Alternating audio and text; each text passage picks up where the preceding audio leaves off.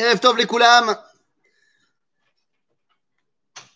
Erev Tov Koulam.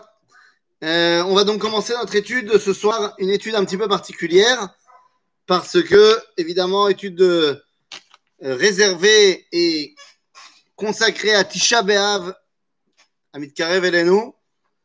Et en fait, je voudrais voir avec vous cette notion de Tisha B'Av au travers de l'histoire. En fait, ce que je veux faire avec vous, c'est comprendre euh, que la Mishnah s'est arrêtée au moment où elle a été écrite, mais si elle avait pu continuer, elle aurait continué. Qu'est-ce que je veux dire par là? Eh bien, la Mishnah nous dit, à propos de Tisha B'Av, que Chamisha Devarim Eru et Avotenu Betisha B'Av. Cependant, euh, la Mishnah nous dit ça parce que la Mishnah est écrite plus ou moins en l'an 200 et que le dernier événement en date qu'elle cite, c'est un événement qui se passe plus ou moins en l'an 135. Donc, euh, donc effectivement, elle te dit voilà, jusqu'à présent, il s'est passé cinq choses à Tisha B'Av.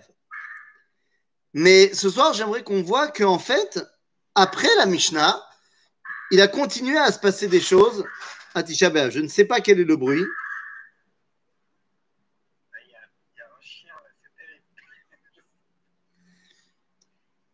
Je sais pas si c'est un chien, si c'est autre chose. Je sais pas, il y a un mystère, il y a une porte blanche là, avec des photos.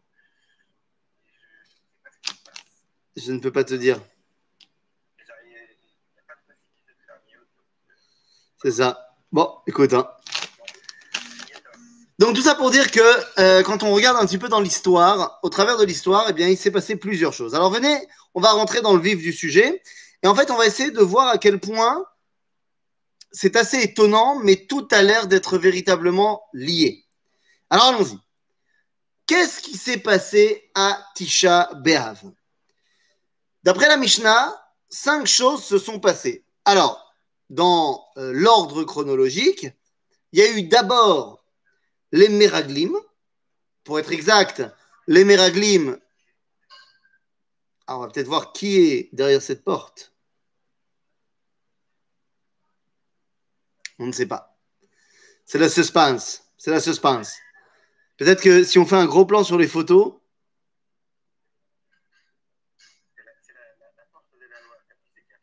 Ouais.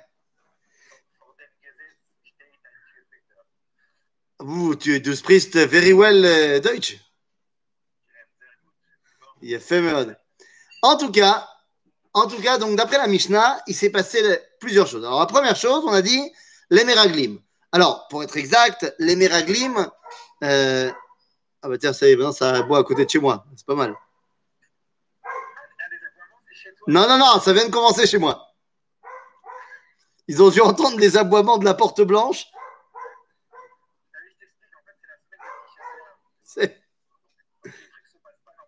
Voilà, on n'a on a pas de chlita.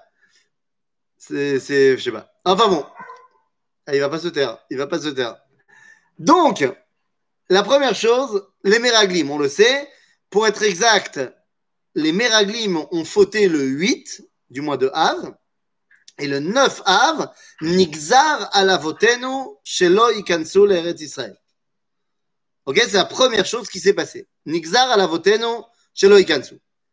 Deuxième chose qui s'est passée, Churban Bait Rishon.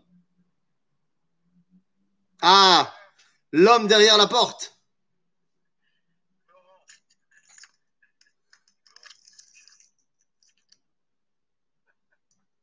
Comment vas-tu?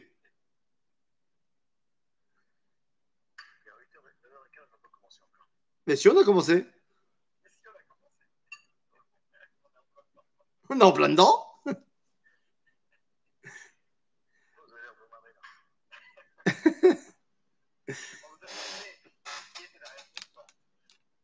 Maintenant, on sait. Bon, Bekitsour, la deuxième chose, c'est donc Chorban Bet Amigdash Arishon. La, deuxième, la troisième chose, Chorban Bet Amigdash Hasheni. La quatrième chose, c'est la chute, la destruction finale de la ville de Bétar, c'est-à-dire la dernière poche de résistance juive durant la guerre de Bar Et la dernière chose, c'est Nir Recha Aïr, que la ville a été symboliquement salée par les Romains euh, pour montrer que rien n'allait plus jamais pousser là-bas à Jérusalem. C'est-à-dire, ça, c'est les cinq choses qui sont marquées dans la Mishnah. Si on veut aller un petit peu plus loin dans la compréhension de qu'est-ce que c'est que ces cinq choses, eh bien, ce sont des, des brisures, si vous voulez, des, scissions, des sdakim, des ruptures dans cinq degrés différents de l'influence d'Akadosh Baruch. Les Meraglim viennent porter atteinte directement à la promesse que Dieu a faite. Puisque Dieu a promis de nous amener en Eretz Israël, c'est la seule chose qu'il nous a promis, à Abraham, à Yitzhak il nous a promis de nous faire hériter de la terre d'Israël. Les Meraglim, ne voulant pas hériter de la terre d'Israël, portent atteinte à bah, tout simplement le témoignage du dévoilement divin. La édoute, c'est quoi? Eh bien, c'est la transmission de cette promesse. Et là, tout d'un coup, ils veulent porter atteinte à cela. En d'autres termes, on peut dire que les Meraglim portent atteinte à l'essence même de notre lien avec Dieu. Puisqu'ils remettent en cause la promesse que Dieu nous a faite. Comment ça s'appelle plus tard l'endroit où se retrouve l'essence de notre lien avec Dieu? C'est ce qu'on appelle Kodesh à Kodashim. Ensuite, il va y avoir le Khurban du Bait Rishon.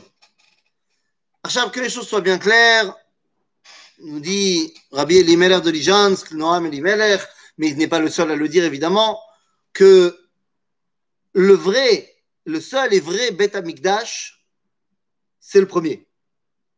C'est-à-dire que le Mishkan, il est sympathique, mais il n'est pas à sa place. Et le deuxième temple, il était à sa place, mais au niveau Kdusha, c'était pas ça. Donc, le seul qui a été vraiment Beth Amikdash, c'est le premier Beth Amikdash jusqu'au moment où on reconstruira le troisième, Be'ezrat Hashem, Inch'Allah.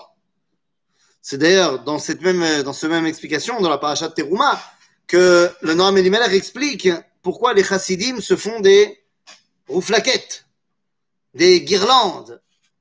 C'est-à-dire parce qu'il dit que dans le premier Beth Amikdash, on ne connaît pas grand-chose de lui, à part le fait qu'à l'entrée du Beth Amikdash, il y avait deux colonnes qui s'appelaient Yachin et Boaz, et que donc, depuis qu'il a été détruit, on se fait pousser deux colonnes à l'entrée de la tête, puisqu'on est devenu Mikdash Me'at, jusqu'au moment où on reconstruira le troisième temple.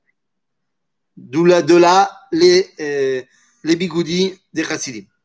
Donc, le premier Beth Amikdash, c'est la scission, la rupture qu'il y a dans la dimension qui s'appelle Beth Amikdash. C'est plus grand que simplement Kodesh HaKodashim, c'est le Beth Amikdash. Après, la troisième brisure, c'est Baït Sheni, destruction du deuxième temple. Seulement là, vous avez bien compris que la destruction du deuxième temple n'est pas tellement la destruction du deuxième temple. Je m'explique. Bien sûr, le temple a été détruit, pas de problème. Mais qu'est-ce qui a été beaucoup plus symbolique pour les juifs de l'époque que la destruction du temple lui-même? Eh bien, si on regarde et si on en croit les takanot, que va mettre en place Rabban Yochanan ben Zakkai après la destruction, eh bien, on se rendra compte que les takanot, elles ne portent pas sur le Beth. Elles portent sur Jérusalem. C'est-à-dire qu'on connaît tous les takanot. On va casser le verre, on va mettre de la cendre sur la, la tête du khatan, on va laisser dans sa maison un demi-mètre sur un demi-mètre qui n'est pas fini. Et toutes ces takanotes, c'est pourquoi? Ben, C'est pour se rappeler que Jérusalem a été détruite. À tel point que il y en a plein des versets qui nous parlent du Beth Amikdash dans tout le Tanakh.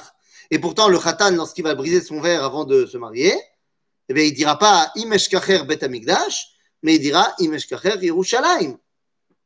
En d'autres termes, à l'époque du Baït Sheni, ce qui est beaucoup plus traumatisant pour le peuple juif, ce n'est pas la perte du Beth Amikdash, mais c'est bel et bien la perte de Jérusalem, qui avait pris une place beaucoup plus prépondérante